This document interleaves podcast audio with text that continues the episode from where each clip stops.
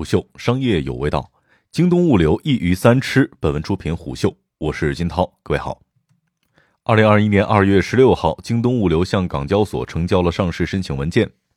五月二号，港交所公布京东物流聆讯后资料集，将除财务数据更新至二零二零年末，还披露了一些有意思的信息，比如三月十号，高瓴和华平向京东物产注资七亿美元。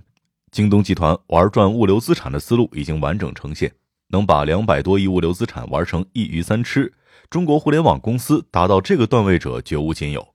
根据最新消息，京东物流将于五月十七号到五月二十一号启动招股，五月二十八号上市，计划发行百分之十股份，募集三十五亿美元，估值约三百五十亿美元。早年通达系服务的槽点有很多啊。二零零七年，京东将首轮融资所获宝贵资金大部分砸进了物流，自营加自建物流有助于提高用户的购物体验。京东借此与阿里错位竞争，终于杀出了一条血路。二零一一年推出二幺幺限时达，如今京东商城百分之九十订单实现当日达或次日达。二零一四年在上海启动亚洲一号，如今京东在二十二个城市运行三十二座亚洲一号。截至二零二零年年末，京东物流运营九百多个仓库以及超过一千四百个云仓，总面积两千一百万平米。物流相关岗位雇员总数达到了二十四点二万名，其中配送员有十九万。很多人拿京东物流和顺丰来对标，其实他们是完全不同的物种。谷歌希望用户停留的时间越短越好，顺丰何尝不是如此呢？包裹在快递公司手里面时间短。占用仓储资源就少，时效性就好，利润率就高，一举多得。单位营收对应的仓库面积足以说明快递公司的管理水平。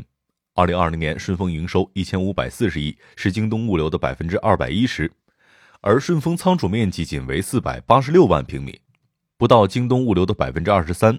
在营收相等的情况之下，京东物流占用仓储面积是顺丰的九点一倍。令人吃惊的是，京东物流招股文件称，还将兴建大型定制仓库和增设县级仓库。京东物流仓储面积超大，因为它最早是为京东自营业务服务的履约部门，其业务逻辑与快递公司是相反的。用户在其他电商平台下单，快递公司揽收，包裹才踏上奔向用户的旅程。京东自营则需要先采购。然后依据运营经验以及优化算法，做出需求预测，将货物调拨到位置理想的区域配送中心，进而分拨到前端物流中心。到此为止，用户还没有下订单呢。京东自营用户下单之后，商品在距用户最近的区域配送中心出库，发往七千两百八十个配送站当中的一个，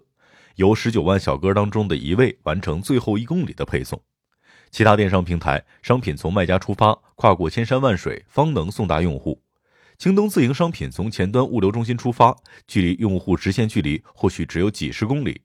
京东用当日达和次日达树立了送货快、体验好的品牌形象，不靠飞机、高铁抢时间，而是以储代运，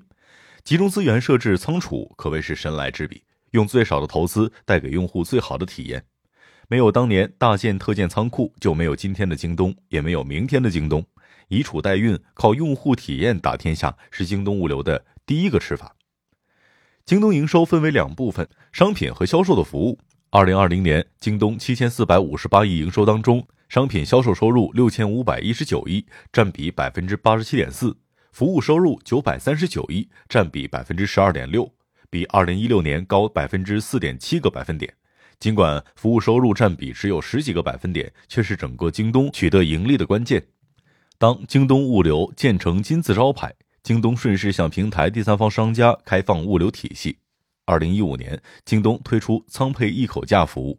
二零二零年，物流及其他收入达到了四百零四点五亿，占服务收入的百分之四十三点一。平台和广告收入五百三十五亿，占服务收入的百分之五十六点九。二零二零年，京东物流营收七百三十四亿，其中三百九十四亿来自于京东集团及其联系人，占营收的百分之五十三点八；三百四十亿来自于外部客户，占比百分之四十六点二。外部客户的意思是与京东集团没有股权关系。目前，京东物流的绝大多数用户要么是京东自营的供应商，要么是第三方卖家。京东物流主打一体化供应链服务。二零二零年，自京东集团三百九十四亿收入都属于这类服务，占一体化服务收入的百分之七十点八，较二零一九年低二点八个百分点。二零二零年，一体化服务外部用户五点三万，户均支出三十一点三万元。京东集团还没有披露第三方商家的数量，但五点三万户这个数字占比肯定很小。一体化服务的渗透率还有很大的提升空间。京东物流为第三方商家提供一体化供应链服务，除直接贡献营收和利润，还有另外两个功效：一是提高用户从第三方商家购物的体验，进而提升京东商城整体品牌形象。二是为京东集团其他业务输送客户，比如京东物流服务对象有很大概率成为数科金融服务的客户。一鱼三吃之三资本运营，截至二零二一年末，京东已经支付二百五十五亿用于购买土地使用权、建设仓库和购买仓储设备。京东有史以来投入物流建设的资金略高于三大视频网站每家一年所烧掉的钱，但京东没有腾讯和阿里那样强劲的现金流。二百五十五亿已经是竭尽全力了，京东只能把资金集中投向仓库建设，在干线运输等环节以重外包，物流业务独立运营，通常是将相关资产业务注入其中，好比长子自立门户分得一部分的家产。不料京东却在这个环节玩出了花样。二零一八年成立的京东物产是京东集团旗下基础设施资产管理以及一体化服务平台。京东物产的核心职能是持有、开发、管理京东物流设施，支持京东物流。京东物产这个儿子也没拿到家产，而是用大价钱买，还着实让家长赚了一笔。二零一九年和二零二零年，京东集团分别出售七十九亿和四十八亿物流设施，共计收回了一百二十七亿元。二零一九年，京东集团净利润也才十一点九亿，处置物流资产的收益达到三十八亿。二零二零年，处置物流资产又获得十六亿的收益。那么，京东物产向京东集团收购物流资产的资金来自于何处呢？二零一九年二月和二零二零年一月，京东物产与新加坡政府投资公司先后成立两支基金，拟将价值一百六十亿的物流设施实施售后租回。售后租回是高阶的资本运营手段。京东物产用基金的钱向京东来购买物流资产，反过来租给京东使用。京东售后租回的物流资产在资产负债当中列为经营租赁使用权资产。京东物流向家长交租获得使用权。京东投资二百五十五亿形成的物流资产所有权使用权分成三节：京东物产持有，然后京东集团租回，然后再转租给京东物流使用。京东物产这个物流资产管理平台还有另一种想象空间。二零二一年三月十号，京东物产向高瓴资本和华平投资发行 A 系列优先股，预期融资七亿美元。高瓴和华平的介入，让人们看到京东物产公开发售信托基金的前景。京东自建物流形成的资产，首先用于提升自身业务的用户体验，造就了京东集团；然后为第三方商家提供服务，推高整个京东的营收，增强盈利的能力，还造就了估值三百五十亿美元的京东物流。最后搭建出一个资管平台，京东再也不用从牙缝里挤钱投资物流了。